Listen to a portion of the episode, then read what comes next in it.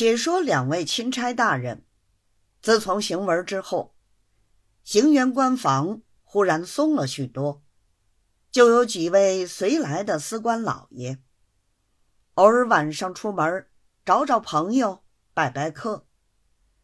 但是出门总在天黑上火之后，日间仍旧蹲在家里。钦差的随员谁不巴结？他既出来拜客，人家自然赶着亲近。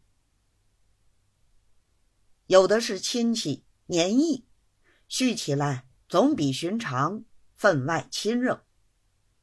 起先只约会吃饭接风，后来送东送西，行辕里面来往的人也就渐渐的多了。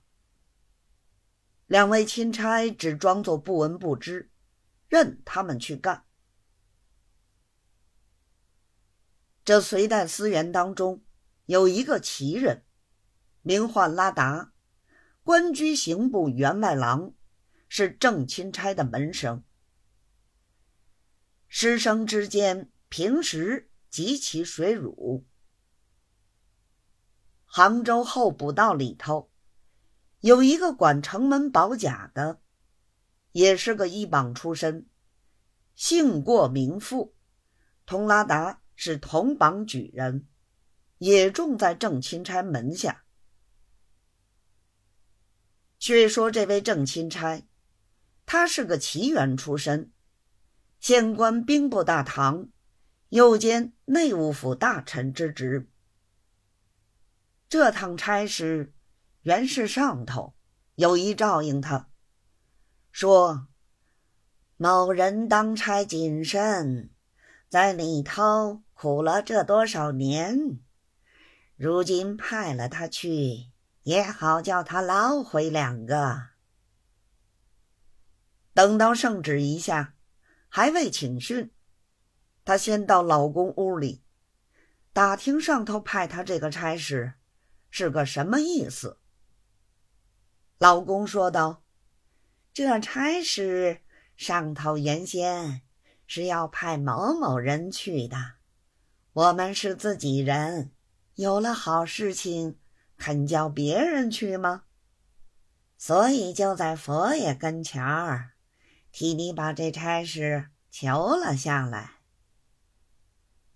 郑钦差听了，自然异常感激，随手说道：“这件事情闹得很不小，看来很不好办，要请请示。”上头是个什么意思？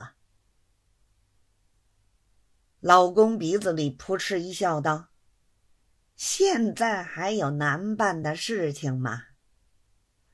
佛爷早有话，通天底下一十八省，哪里来的清官？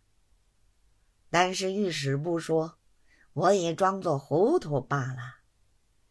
就是御史参过。”派了大臣查过，办掉几个人，还不是这么一件事儿。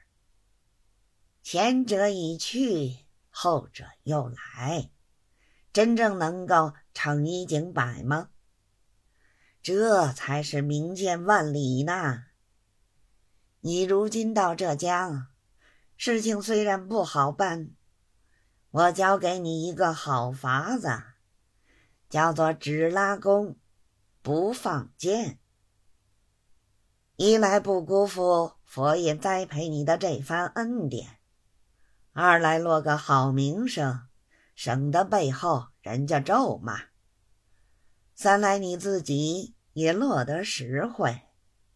你如今也有了岁数了，少爷又多，上头有恩典给你，还不趁此捞回两个吗？郑钦差听了，别的还不在意，倒于这个“只拉弓不放箭”两句话，着实心领神会。